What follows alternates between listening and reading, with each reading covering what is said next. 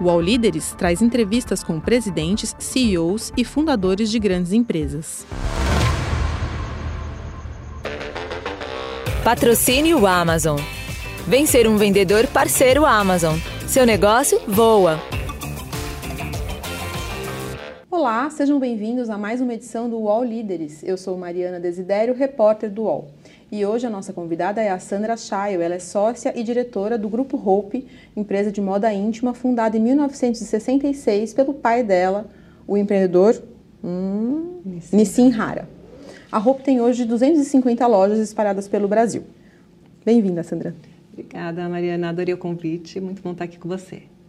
Sandra, é, você recentemente se tornou investidora, né? Você é, tem a sua empresa já faz bastante tempo, mas recentemente você se tornou investidora participando do programa Shark Tank Brasil. Conta um pouco como está sendo essa experiência. Uma experiência muito enriquecedora. Como a gente estava falando, é, minha única experiência no mundo dos negócios era no meu próprio negócio. Então tem sido uma experiência diferente, porque eu estou entrando como investidor em negócios que não fui eu que criei, que não sou eu que toco o dia a dia. Então, são negócios que eu tenho que confiar muito, delegar muito para esses empreendedores tocarem no dia a dia. Um exercício de desapego, porque é, eu não estou lá participando, eu sou muito do produto, né? E às vezes, assim, tem lançamentos de produtos e tal que eu não participo. E aí eu vejo que lançaram, eu, como assim? Eu não participei, né? Porque na, minha própria empresa eu aprovo todos os produtos, né? A gente lança mais de mil produtos por ano entre as três marcas do grupo e eu faço questão de provar cada um deles.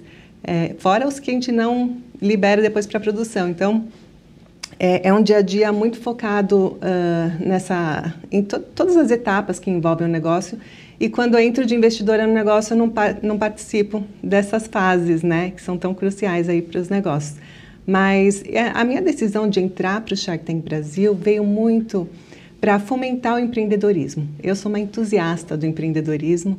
Eu acredito muito que a, que a iniciativa individual é o que faz um país andar para frente. Então, é, tem sido uh, muito gratificante poder fazer parte agora da vida, do sonho desses empreendedores e sonhar junto com eles esse mesmo sonho.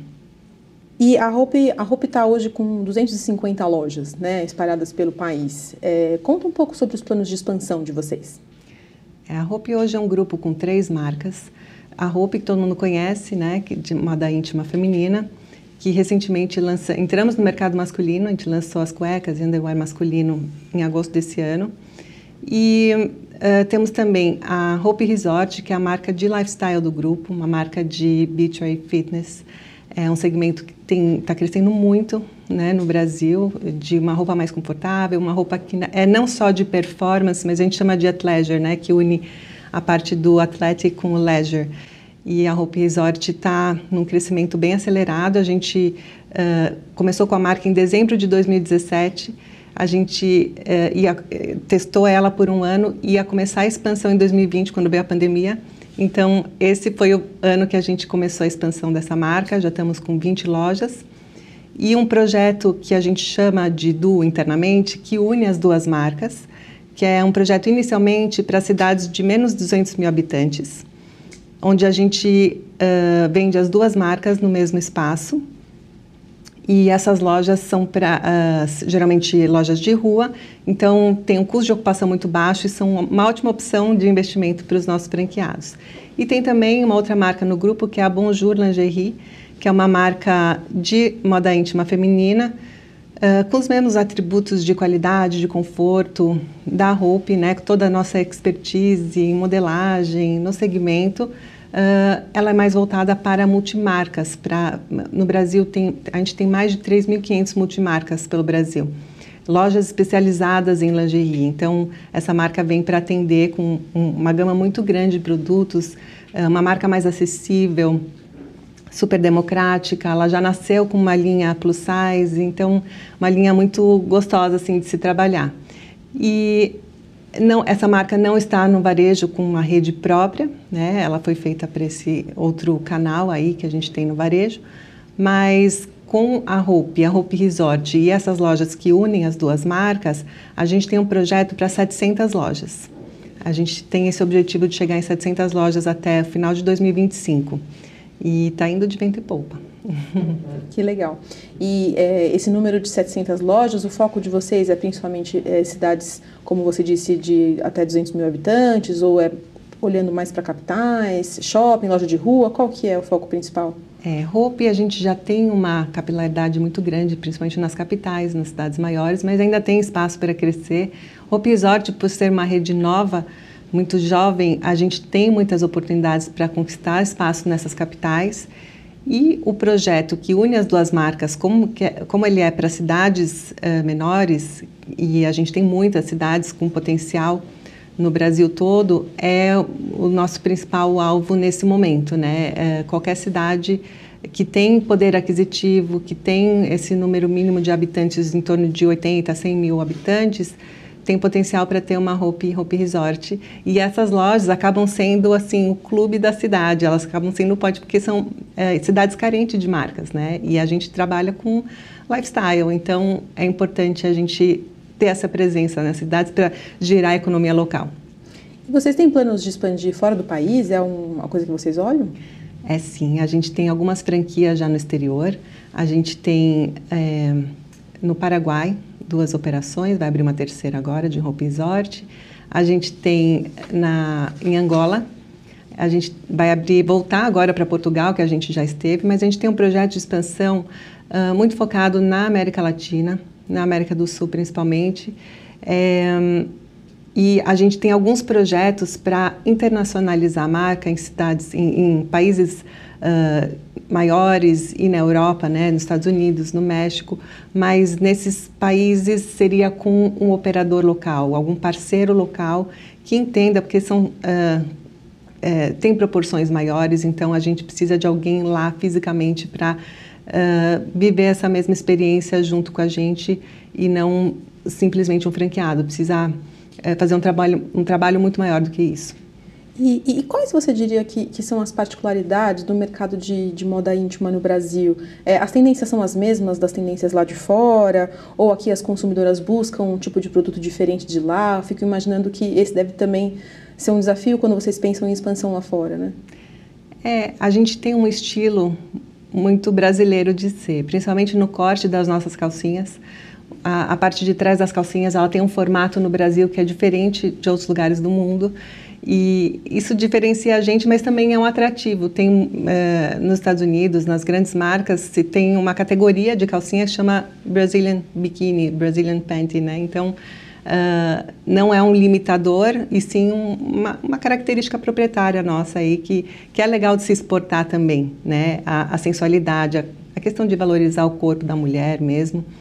E assim, de hábitos de consumo da mulher brasileira, é, a gente investe muito em pesquisas, né? A gente uh, costuma fazer pesquisas a cada dois anos. Uh, recentemente temos feito pesquisas mais menores, né? Mais focadas mas é muito rico saber que, assim, Brasile... Uh, no Brasil, a gente tem mais de 6 mil fabricantes de lingerie. Né? É, é muito, muito pulverizado. Mas desses 6 mil, temos apenas quatro marcas relevantes aí, que tem mais do que 3, 4% no mercado. Todo o resto tem menos de uh, 1% é, de participação e aí tem uma cauda bem longa aí para é, para chegar nesses 6 mil fabricantes. Mas é, a Hope é a segunda marca em termos de volume, a primeira e única que está no varejo de shopping, né, pra, a maior rede de franquias de lingerie do Brasil. E a gente percebe muito essas características de compra da mulher brasileira, é, principalmente em momentos de grandes disrupções. Por exemplo, agora veio a pandemia e a gente observou algumas coisas que, num primeiro momento, a venda de pijamas explodiu, assim, né? aumentou 400%. É, depois, a gente viu que a calcinha fio dental começou a vender muito mais. Então, são alguns fenômenos que a gente vai observando e que vai mostrando é, tendências não só de moda, né, mas sim de comportamento, né, tendências de comportamento que a gente tem que observar para a gente ser um guia, para ser um guia até na, no desenvolvimento de novos produtos. E quais tendências do mundo da moda que vocês estão, é, que estão no radar de vocês hoje? Olha, a indústria têxtil, no geral, ela tem uma preocupação muito grande em inovar na questão de tecnologias têxteis, uh, buscando a preservação do meio ambiente. Né? Nós, na moda íntima, temos uma responsabilidade a mais, porque a moda íntima feminina, principalmente, a mulher não tem o costume, o hábito de doar, de ter uma economia circular em torno dela. A gente um, culturalmente a gente até corta e joga no lixo para ninguém aproveitar.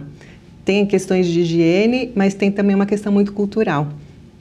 Então, para esse caso, primeiro assim, que tudo que a gente fabrica e vende, 50% é feito com tecido biodegradável. Quando for parar nos aterros sanitários, vai se decompor em até 3 anos, ao invés dos 50 ou até 200 anos que poderia levar, dependendo da matéria-prima.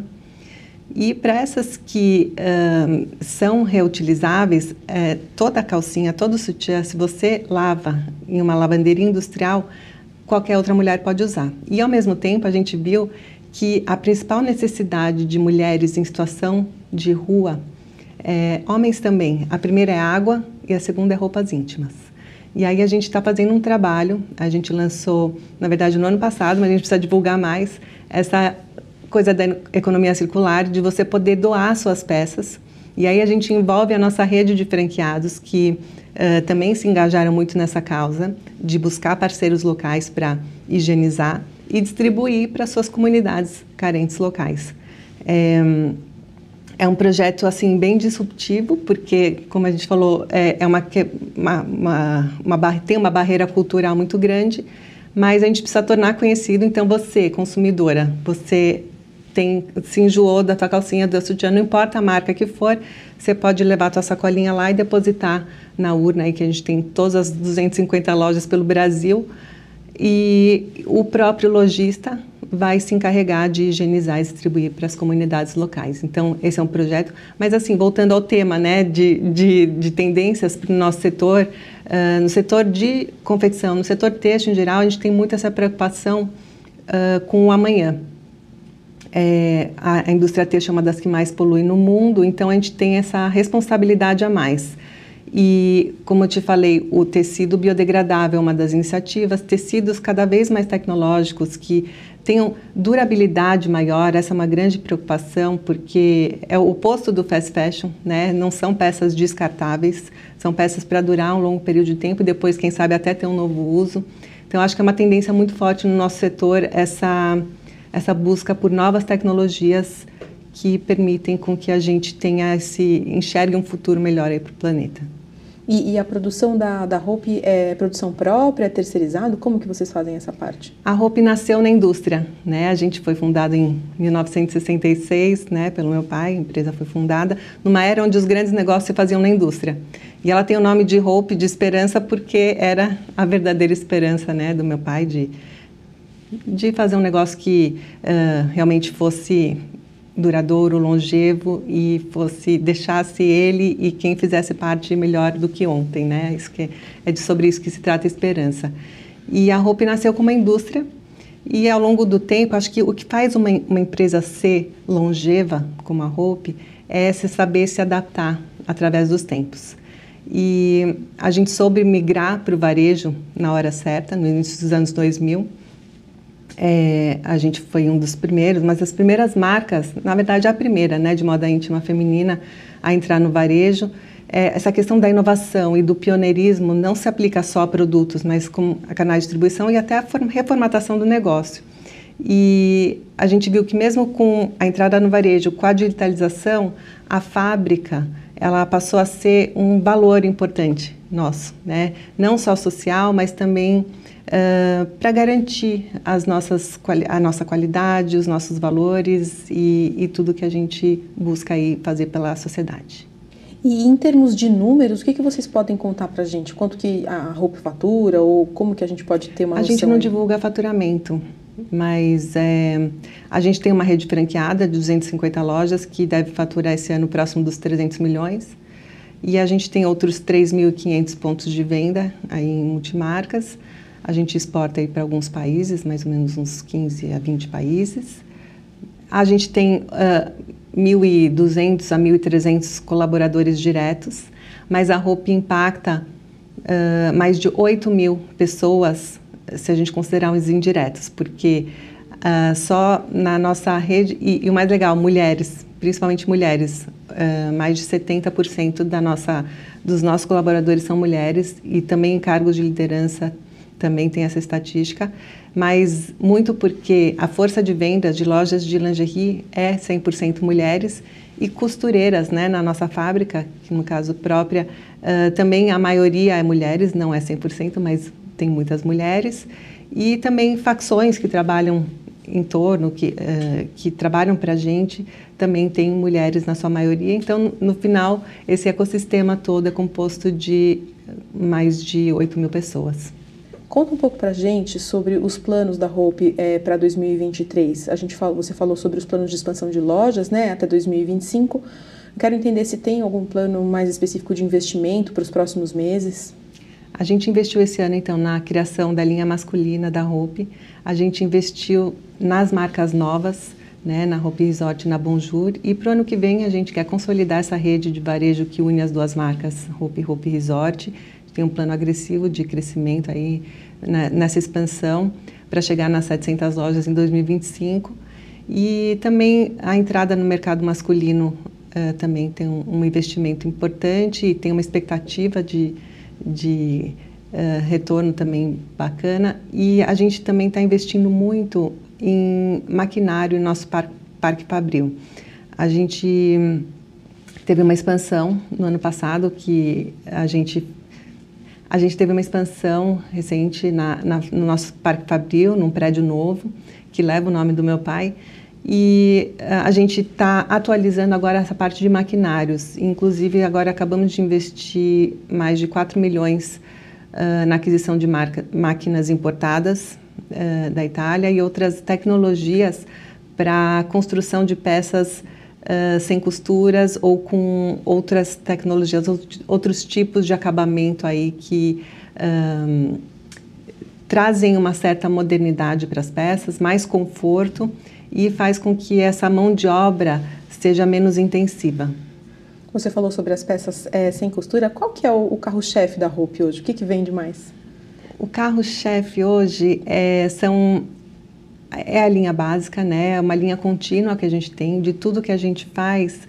Que você vê numa loja, 70% é contínuo, é o que a gente chama de produtos de linha, que vai ter sempre, a gente vai trocando cores tal, e 30% é o fashion, que é muito da tendência uh, da moda íntima como protagonista aí do seu look. É, eu estou com uma peça aqui que é uma parte de um, de um que a gente chama de comfy wear, que é aquela roupa para ficar em casa tal, mas Uh, eu poderia estar com body, com top, que também é, poderia estar super rolando. Mas, então, o carro-chefe da Hope é essa linha mais básica, é o que a gente tem de contínuo. É, é aquela, aquele sutiã, aquela calcinha que você sabe que você vai encontrar na Hope. E é muito assim, tem a questão da, do tecido tecnológico, que permite com que não tenha costuras elásticos, a questão da renda, a gente tem uma, uma linha de renda que é uma renda muito confortável, que hoje é o novo básico. O básico não precisa ser boring, sabe? Não precisa ser liso, não precisa ser bege. A gente traz muito a questão das cores e a gente vê que é uma tendência que veio para ficar. O All Líderes volta já. Quer vender mais e para todo o Brasil? Vem para o site da Amazon. Além de vender para mais gente, você recebe a ajuda das nossas ferramentas. Empresas de todos os tamanhos e todos os tipos já estão aqui. Vem ser um vendedor parceiro Amazon. Seu negócio voa. Como a gente mesmo falou, né, a Hope foi fundada pelo seu pai, né, Nissin Hara, há 55 anos? 56. 56 anos. É, e o, o negócio faz parte da sua vida, assim, há muito tempo, né? Eu quero pedir para você contar um pouco como que, como que foi na sua infância, se você, se você tem essa lembrança é, de estar tá na Hope, enfim, como que a, a Hope fez parte aí da sua, faz parte das suas memórias. É, eu nasci praticamente dentro de uma fábrica de lingeries. A Hope nasceu antes de mim, a Hope tem quase 10 anos a mais do que eu e era realmente parte do nosso, da nossa rotina, do dia a dia. Sempre se misturou família e trabalho. É, não só festas de final de ano, churrasco e esse tipo de eventos, a gente estava muito presente sempre na fábrica. É, meu pai sempre fez questão de envolver uh, a família toda aí nos negócios, mas sem ter essa expectativa de que a gente fosse o suceder. Ele é, sempre criou eu e minhas irmãs para a gente construir a nossa própria história e não para herdar ou suceder o negócio que ele tivesse criado. Foi uma oportunidade que a gente enxergou de transformar a empresa da família numa empresa que a gente gostaria de trabalhar, de usar os produtos, que levou com que a gente entrasse no negócio em 99 e fizesse daí uma nova história. E hoje a gente vê que tem o tema da sucessão, né? Como ele é importante. No Brasil tem muitas empresas familiares e eu acho que a, a história da Hope é uma história de sucessão muito bem conduzida, é também uma história de construção de marca para geração de valor e é uma história de empreendedorismo, né? E eu acho que é um bom exemplo aí para a população porque uh, não tem jeito de você ter tudo isso bem conduzido se você não é fiel ao seu propósito e aos seus valores. É, o fundador ele tem que estar presente, tem que estar atuante mas ele tem que saber uh, ter essa sabedoria de uh, ouvir as novas gerações e dar autonomia para realizar uh, para que que o negócio vá para frente, né? Eu, a gente agora está na segunda geração, eu sou segunda geração e a gente já está preocupado aí com a vinda da terceira geração, porque é, se a gente não tivesse tido essa sucessão muito bem conduzida, a maioria das empresas no Brasil e no mundo, na verdade, morrem muito antes de passar para a segunda geração. Então, agora é uma preocupação grande agora enxergar essa terceira geração e como é que eles vão entrar no negócio. Conta um pouco mais sobre como que foi essa entrada de vocês no negócio em 1999, né? É, o que que é, o que, que vocês é, trouxeram? Você disse que vocês buscaram modernizar a empresa, né, para ser uma empresa que vocês estariam é, com vontade de trabalhar nela. É, o que, que, que, vocês trouxeram nessa época? É, em 99, o meu pai era aquele industrial muito bem sucedido. A roupa era vendida em multimarcas, em lojas de departamento e tinha um produto muito básico, muito popular mesmo. Uh, não era o nosso objeto de desejo. Né? É, eu estava estudando arquitetura, queria trabalhar com moda, com design. Eu não me via no negócio, mas empreendedorismo é sobre isso, sobre você saber aproveitar oportunidades né, e transformar uh, um negócio. E eu uh, enxerguei essa oportunidade de ter uma marca que é da minha família, que eu tinha esse vínculo emocional, é, tinha a oportunidade de entrar e poder atuar, a visão do meu pai de, de ser essa pessoa que incentiva né, quem, quem trabalha com ele, não só eu por ser filha, mas qualquer colaborador sempre teve total autonomia, total liberdade para colocar suas ideias. E eu enxerguei essa oportunidade uh, para poder transformar não só o produto, mas o negócio naquilo que eu imaginava que ia ser o futuro. E uma das primeiras grandes mudanças, lógico, começou no produto, né, mas culminou na nossa entrada no varejo através do sistema de franquias e que é o que levou a gente hoje a ter esse pioneirismo, essa, uh, uh, essa, essa, posição de protagonismo aí no setor com as nossas mais de 250 lojas. Olhar a lingerie como uma peça de marca, né? uma peça com design, uma peça com... É, começou com isso, com uhum. essa coisa do design, com a, a questão da marca, de valorizar a marca, de atribuir mais valor agregado ao produto, mas culminou também na distribuição eu não ia conseguir construir marca no terreno do vizinho, né? No caso, eu vendia em multimarcas, em loja de departamento. Como é que eu ia passar todo o branding que eu precisava na, nas lojas que não, eu não tinha esse controle?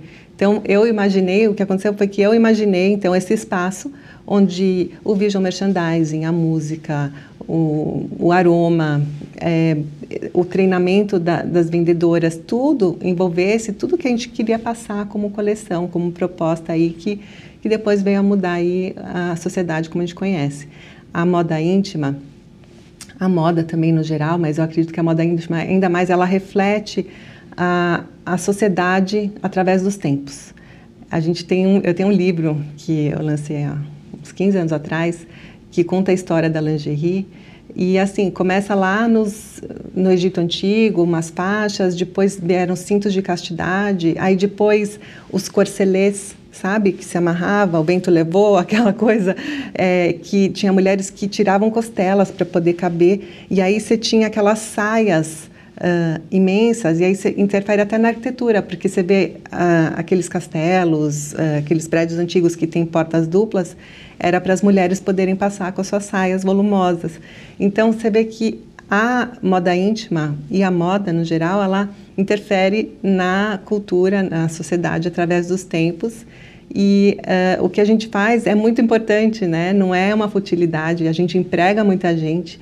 A gente é, é um setor que às vezes é visto como um setor meio fútil, né? E na verdade não é, porque é uma mão de obra intensiva, né? A gente que tem fábrica própria, a gente sente isso na pele e é também essa, esse reflexo da, da cultura aí, do, através dos tempos.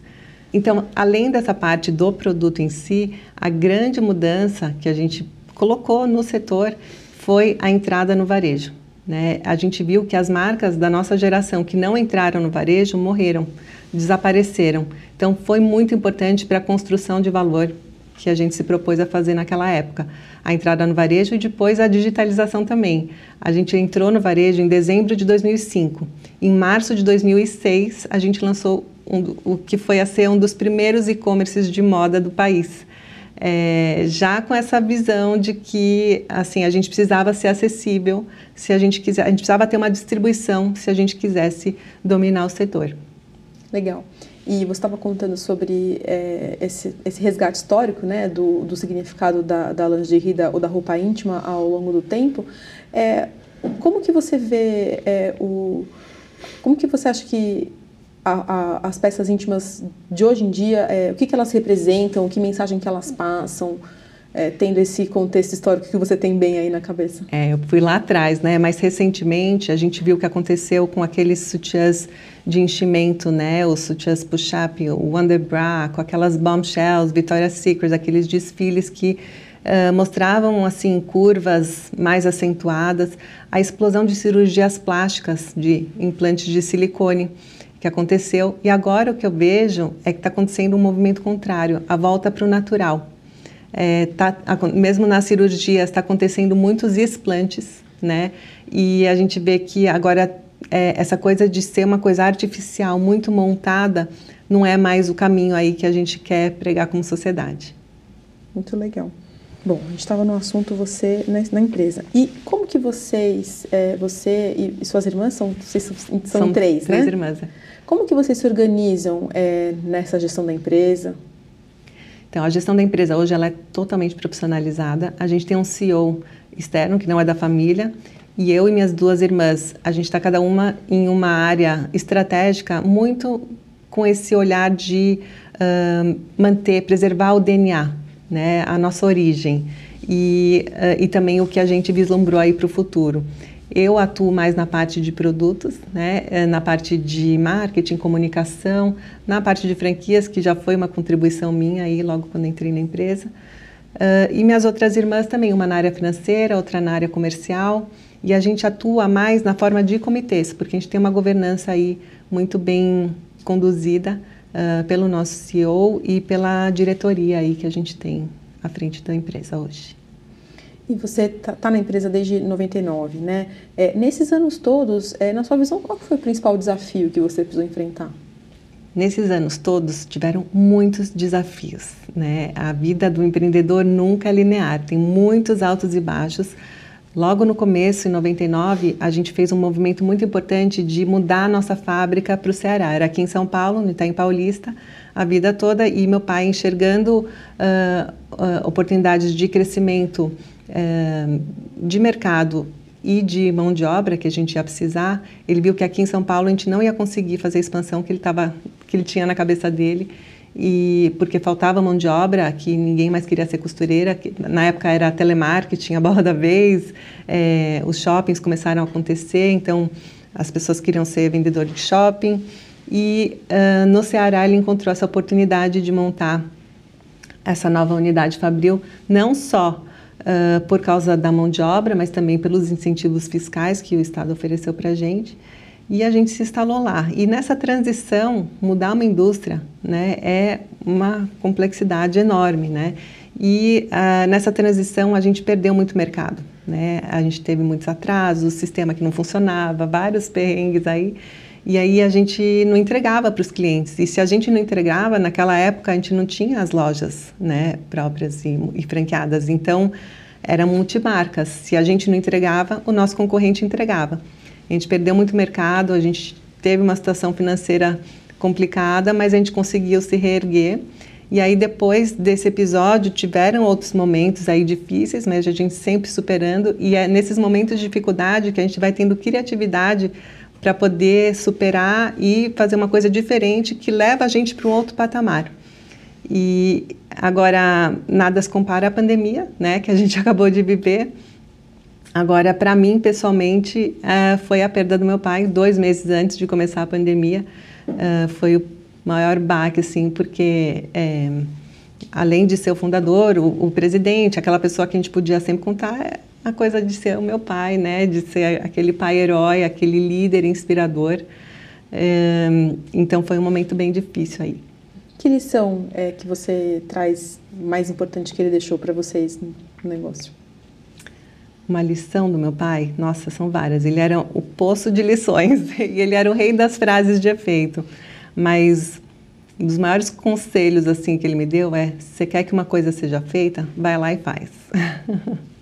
Vocês, é, depois de é, muitos anos, décadas, né, é, só em, em, moda feminina, vocês lançaram recentemente uma linha de moda íntima masculina.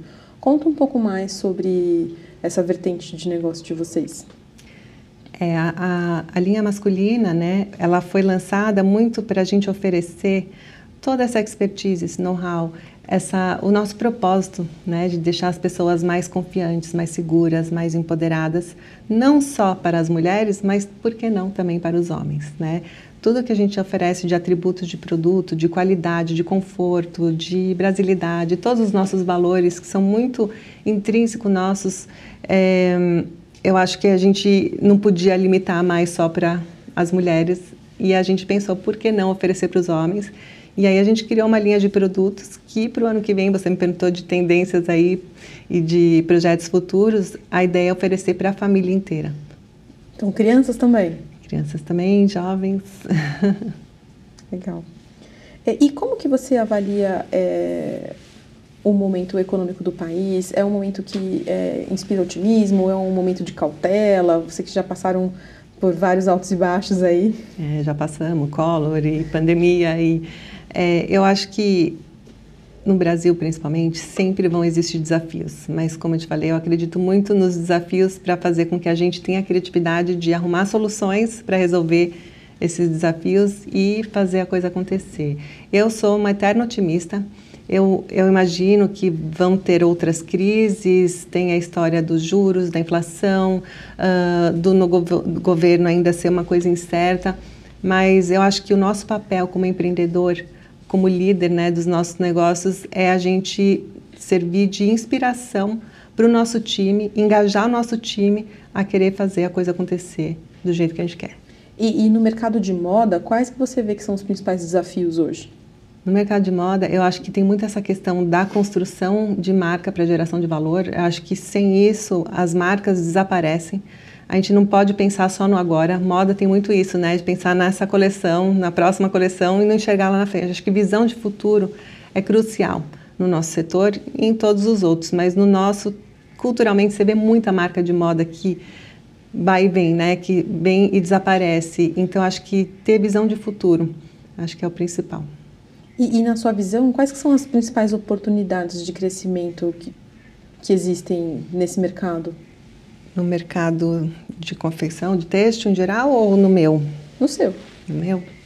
Então, a Hope já é marca líder, né? É, é uma loja destino, é uh, a primeira marca que você pensa quando você pensa em moda íntima feminina. Então, a questão da moda íntima masculina ainda é um, é uma oportunidade que a gente tem, né, de ocupar um espaço maior aí nos guarda-roupas aí do, pelo Brasil todo.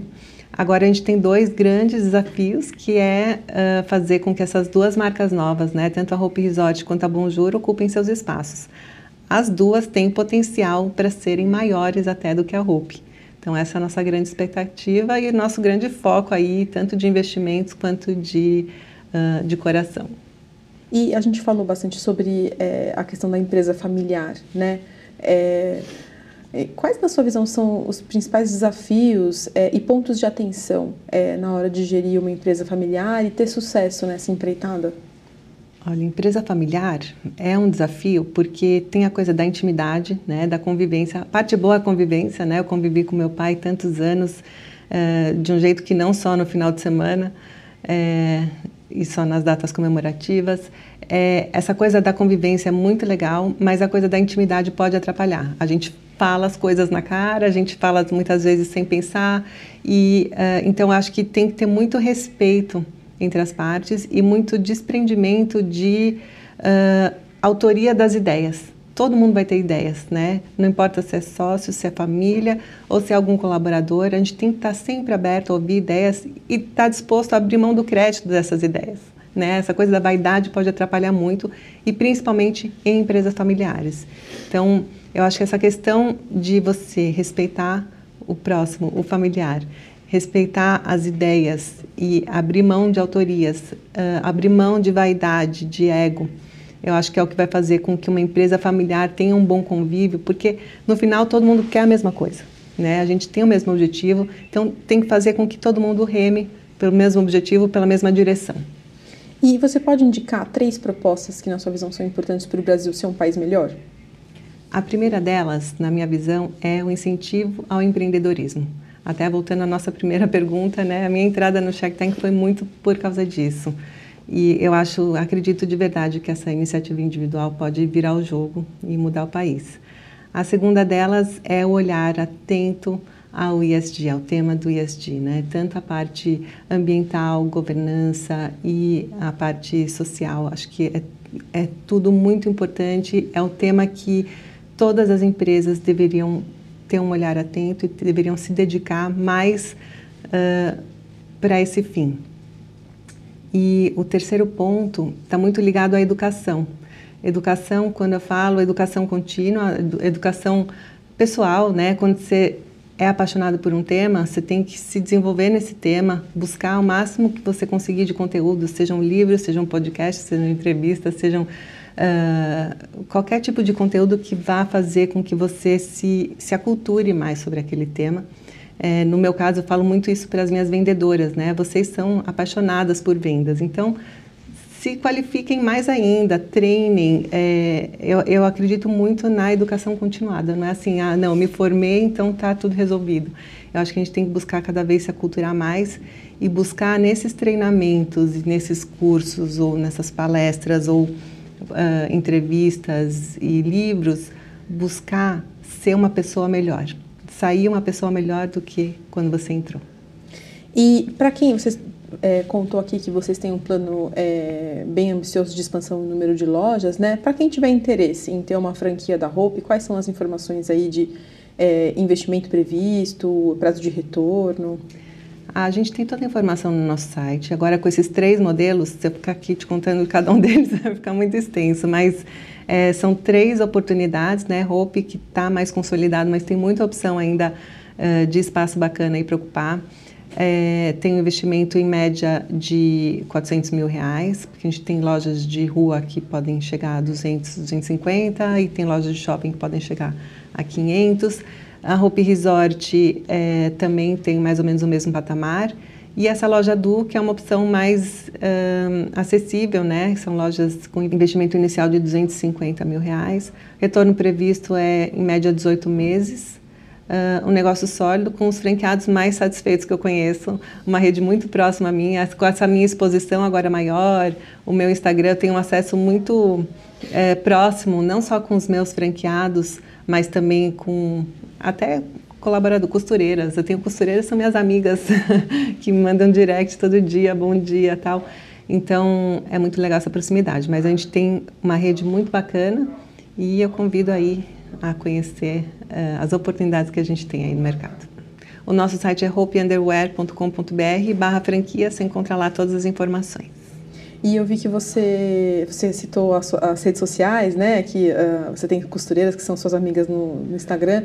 E eu dei uma olhada nas suas redes sociais, achei muito interessante ver que você muitas vezes atua ali como garota propaganda da ah, Hope, eu sou né? a minha própria influencer. eu faço propaganda para minhas marcas, eu não faço para outros, para terceiros, mas se eu não vou vestir a camisa, né? Quem que vai? muito legal. Sandra, é, eram essas as minhas perguntas. Agradeço pela sua participação aqui no All Líderes. Obrigada a você, é sempre muito bom conversar com você. O podcast UOL Líderes tem reportagem de Mariana Desidério, produção de Cláudia Varela e edição de áudio de Isabel Rani.